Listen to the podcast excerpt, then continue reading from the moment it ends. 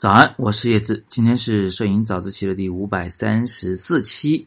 我接着昨天的话题来聊一聊我的个展的事情。先交代背景，我的个展呢现在正在北京的水立方展出。展览呢分为三个部分，其中第二部分灯光非常昏暗，第三部分干脆就是黑灯展啊，就是所有的灯光都是熄灭的。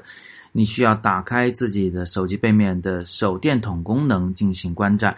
那我被媒体问的最多的一个问题就是：为什么你要搞一个黑不溜秋的啊，什么都看不清的这个展览呢？那事实上不只是媒体疑惑啊，就连展馆方这水立方，他们也觉得非常的奇怪。但是实际上呢，这个黑灯展是非常有必要的，它不只是为了营造某种氛围。嗯，而且呢，它有非常重要的原因。那么今天我给大家简单讲述一下。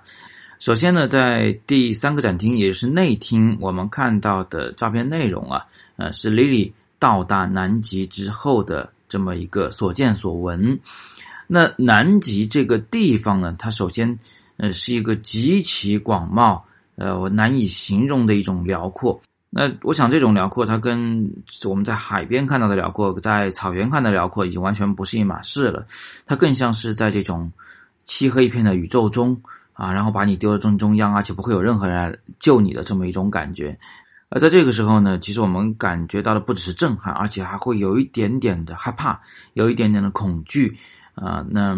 再加上所有的事物你都太不熟悉，所以导致你不知道它们有多大，不知道它们有多远。哎，咱们在城市里生活的时候，呃，近处有个电线杆，我根据这个电线杆的粗细程度和背后的那个电线杆的粗细程度啊，我就大概能推测出它们的距离，呃，从而知道事物与事物之间的尺寸大小。但是在南极呢，因为所有的东西你都不熟啊，那个冰山看上去是那么小的一个小冰渣儿，飘到你船边上的时候，发现它比你船还大两三倍，所以它没有一个对比事物的时候，你不知道那个山有多高有多远，它可以是一百米外的一百米的小山。也可以是一千米外的一千米的高山，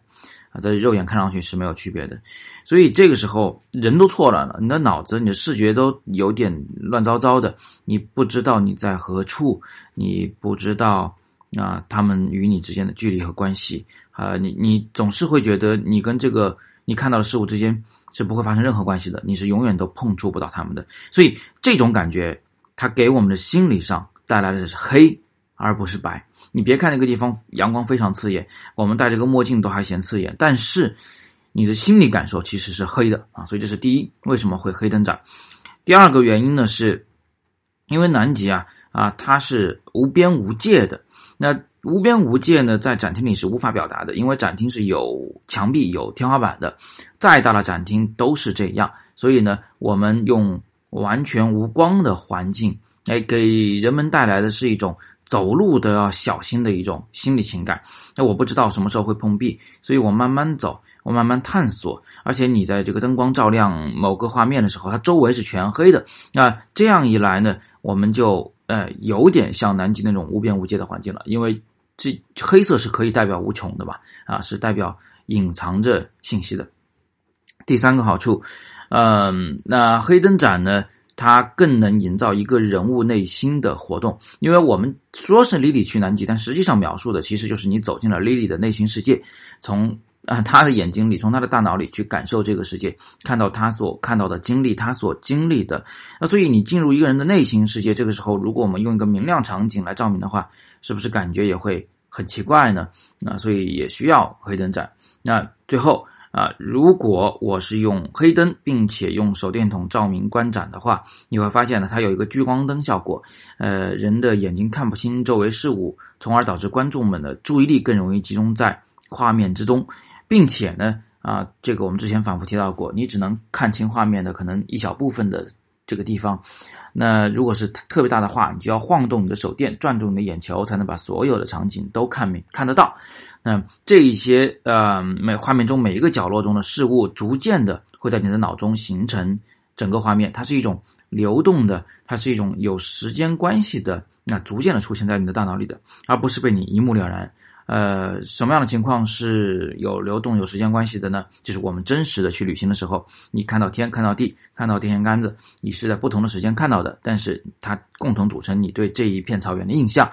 这是。在自然界中，我们是这样来观察的，所以这样可以模拟我们观察自然的方式。那如果我就像那些普通的美术馆里面一样，把照片直接挂在墙上啊，那个就真的是一目了然了。那个就真的只是一个照片，它有边界，它没有想象空间，它没有带领人身临其境的这种能力，好吧？那今天我们就聊这么多。从今天的早自习里面，你们能看到、能学到的是什么的？就是一个摄影师，他除了创作这个摄影作品以外，他还要精密的去策划这个摄影作品的。展示的环境，呃，这里面还包括许多其他的什么背景音乐呀、啊等等的这个环境在内。因为只有所有的环境因素都到位时，我们的观众才可能在现场感受到摄影师的那种感受，这种艺术的传达呢，才能更加的彻底、更加的到位。那如果我只是把这些照片随便丢在网上、丢在微信公众号里面，让你们从头看到尾的话，我想呢，你们蹲在马桶上。啊，坐在饭桌前，随随便便的把这个作品翻过去，周围乱糟糟的这个环境，加上这个屏幕大小，加上它的显示效果，最终就会导致这整组照片毁掉了啊！这就是为什么，呃，搞艺术的很多人都要去办展的原因，因为我们要精密的控制我们的观众看到我们的艺术作品的环境，从而营造一种呢更容易引起他人共鸣的这么一种结果啊，这么一种效果。好，那么还是非常欢迎大家直接来北京的水立方来看看我的个展，在水立方的南四层。我们在每个周末都有非常精彩的讲座，其中包括四场的摄影讲座，啊，一场的亲子的科普讲座，还有我们一场的这个交流会。啊，今天下午啊是这个我的讲座，叫做南极行摄故事会。